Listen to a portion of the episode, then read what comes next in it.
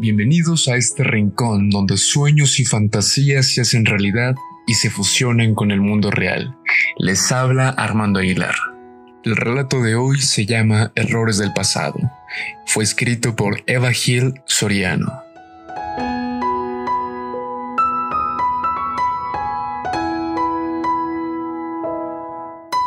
Hacía seis días que había recuperado su libertad había alquilado un cuarto piso sin ascensor y no tenía la menor idea de qué hacer. De la noche a la mañana su vida había dado un giro de 180 grados y había perdido todo lo que más amaba en solo un segundo. Miguel caminó de un lado a otro por el salón apenas sin amueblar, hasta que acabó mirando la oscuridad de la noche a través de la ventana. Había pasado los últimos tres años en la cárcel por un terrible error que no solo había acabado con su libertad, sino con toda su vida también. Tenía un negocio próspero construido a los 20 años, una novia fabulosa que le amaba tanto como él a ella, había estado pensando en pedirle matrimonio en cuanto comprase una casa para ambos. Marta le habría dicho que sí sin dudarlo. Habían estado cuatro años juntos y habían planeado formar una familia en cuanto les fuera posible. Ahora estaba todo perdido. Cuánto desearía poder hacer regresar el tiempo, volver a aquella fatídica noche y cambiar su destino y el de otras muchas personas que se habían visto implicadas por su inconsciencia, su inmadurez. Fue una noche de juerga con sus amigos sin haber dormido y con unos cuantos mojitos en el cuerpo. No fue la mejor de las ideas coger el coche después un accidente en el que perdió la vida un anciano que paseaba a su perro. Le marcó para siempre. Apenas recordaba nada, pues perdió el conocimiento tras el choque y despertó en el hospital. Flashes del accidente cruzaban su mente y las imágenes se le mezclaban formando un horrendo rompecabezas. Marta le cogía de la mano mientras le explicaba la tragedia ocurrida, y no supo por cuánto tiempo lloró amargamente. Todos sus planes acababan de irse al carajo. Él no era un asesino, sin embargo, meses más tarde le acusaron de homicidio involuntario. Necesitó ayuda psicológica durante más de un año para poder superarlo. Su negocio se vino abajo y su novia se vio obligado a abandonarla aunque ella no quería dejarle. Quizás solo era el deseo de castigarse a sí mismo por lo ocurrido. No estaba seguro pero Marta se merecía rehacer su vida con un hombre completo y él ya no se sentía así. Solo era un hombre a medias, destruido y sin futuro. Lo había arruinado todo.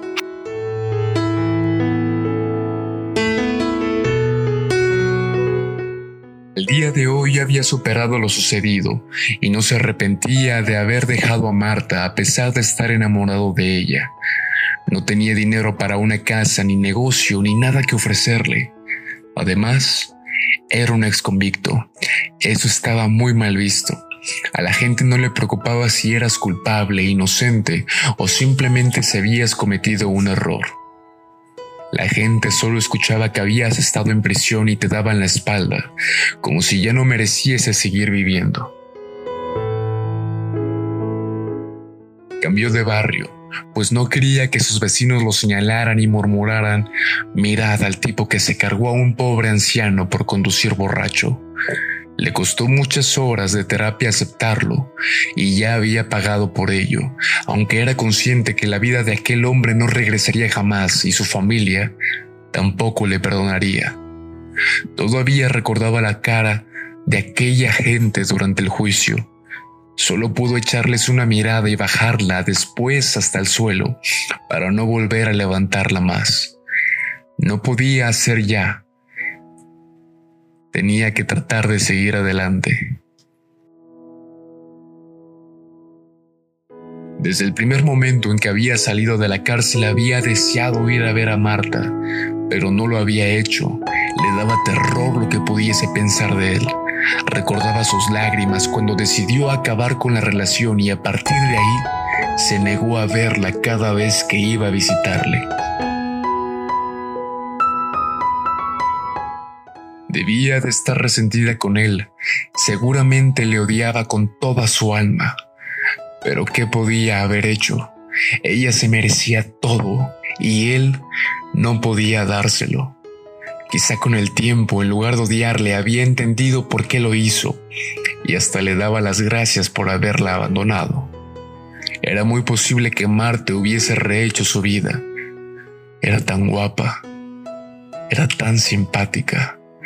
Los hombres se quedaban mirándola allá a donde iba, y él siempre se había sentido orgulloso de ser su novio, de que fuese suya. La amaba tanto y sabía que cualquier otro hombre podría haberla enamorado en su ausencia. Sacudiendo la cabeza se alejó de la ventana, fue hasta el dormitorio y se acostó de espaldas sobre la cama. No tenía derecho a torturarse de ese modo. Había sido él quien deseó que ella continuara con su vida. Ahora no tenía por qué quejarse. No, por supuesto que no se quejaba. No tenía ninguna intención de volver con ella. Sin embargo, no podía apartarla de su mente. Cada día, hora y minuto Marta estaba presente. Ella había sido su tabla de salvación en los momentos más negros durante su estancia en prisión. La imagen de su rostro sonriendo, las palabras susurradas al oído. Marta suspiró su nombre y se quedó dormido.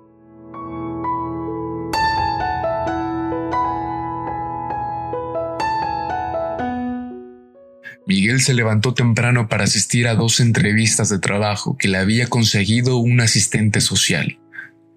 Fue hasta el baño, se dio una ducha rápida y se vistió con unos vaqueros y una camisa gris marengo.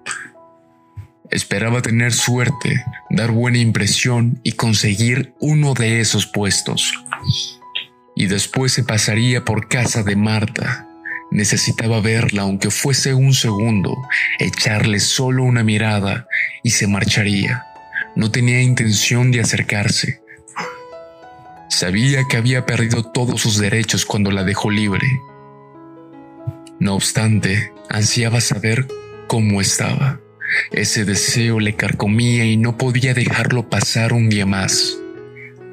Esperaba que todavía viviera en el mismo lugar, pues no había querido preguntar a su familia por ella. Se sentía avergonzado.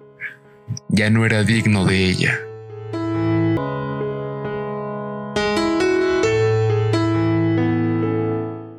Horas más tarde, la desazón hacía presa de él. No tuvo suerte con las entrevistas a pesar de que le dijeron que en una semana podrían llamarle. Sabía que no lo harían. Lo habían visto en sus ojos, en el modo de expresarse. La esperanza que tenía de lograr comenzar una vida se hacía cada vez más escasa. No obstante, no debía caer en el pozo de nuevo. Quizá el asistente social podría conseguirle otra. Ahora esperaba tener más suerte en su segunda misión, ver a Marta.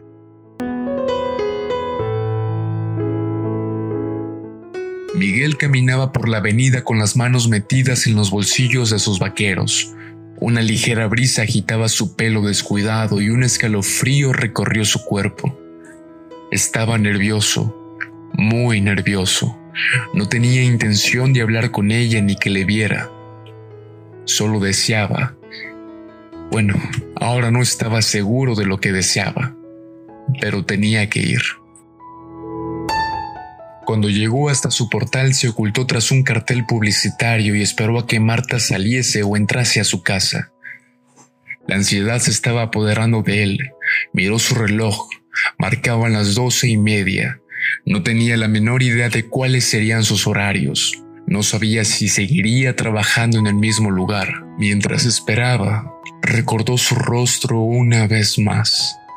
Había soñado tantas veces con su cuerpo envolviendo el suyo, con la suavidad de su piel rozando la suya, el placer, el éxtasis alcanzado juntos. Aquellas cálidas noches eran ya tan lejanas. Se apoyó al cartel y se encendió un cigarrillo. Había adquirido el hábito de fumar en la cárcel, tal vez para combatir la ansiedad o simplemente porque todo el mundo fumaba ahí adentro. No tenía la menor idea.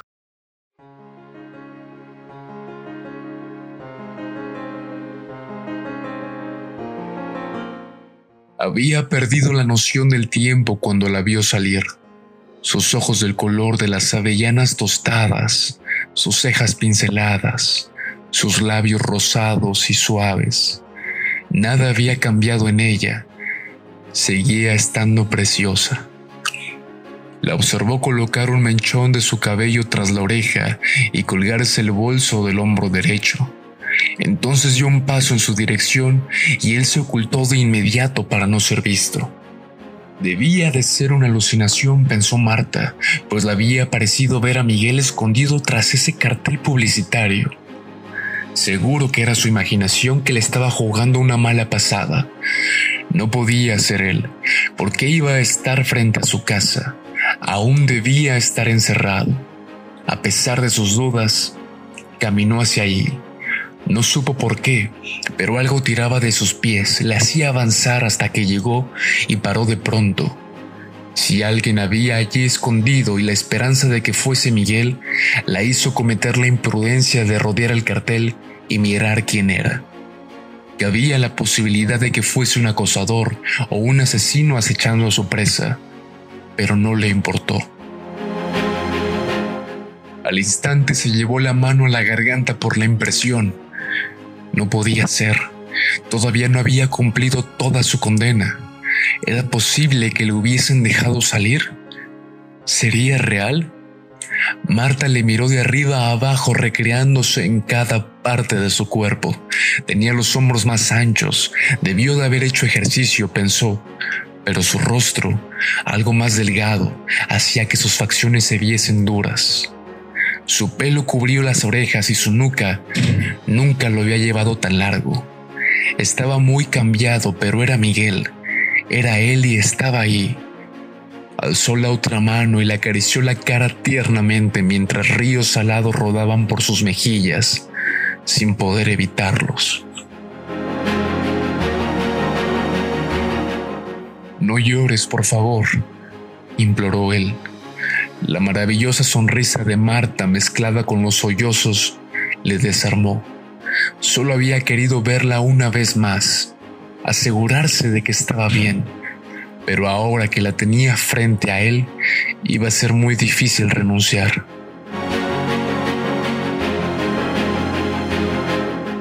Me alegro tanto de que estés libre, de que estés aquí.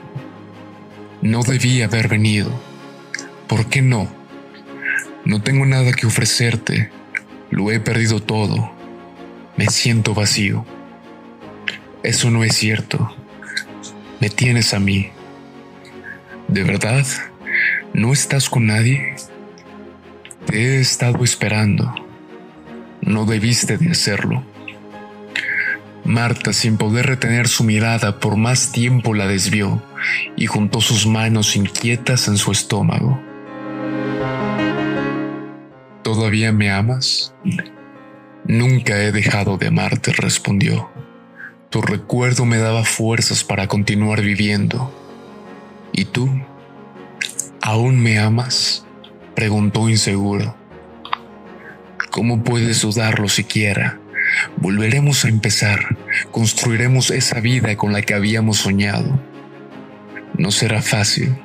Esta misma mañana me han rechazado en dos entrevistas de trabajo y he tenido que cambiar de barrio. Yo tengo trabajo, no te preocupes por eso. Ya encontrarás algo. Date tiempo. Acabas de salir. Yo te abandoné. Nos dijimos palabras muy duras. ¿Has podido perdonarme? Miguel, no estabas bien en ese entonces. Sé que ha sido muy duro para ti. No tengo nada que perdonarte. Juntos saldremos adelante, lograremos cualquier cosa. Marta. Miguel no pudo contenerse por más tiempo. Acortó la poca distancia que los separaba y la tomó en sus brazos. Miguel no pudo contenerse por más tiempo. Acortó la poca distancia que lo separaba y la tomó en sus brazos. Inclinó su cabeza y se apoderó de sus labios. Avasalló su boca con la pasión reprimida durante tres largos años. Y Marta se dejó llevar por esa pasión. Tomó de la mano a Miguel y le arrastró hacia el portal. Se volvieron a besar allí, pegados a la puerta mientras ella peleaba con su bolso para sacar las llaves.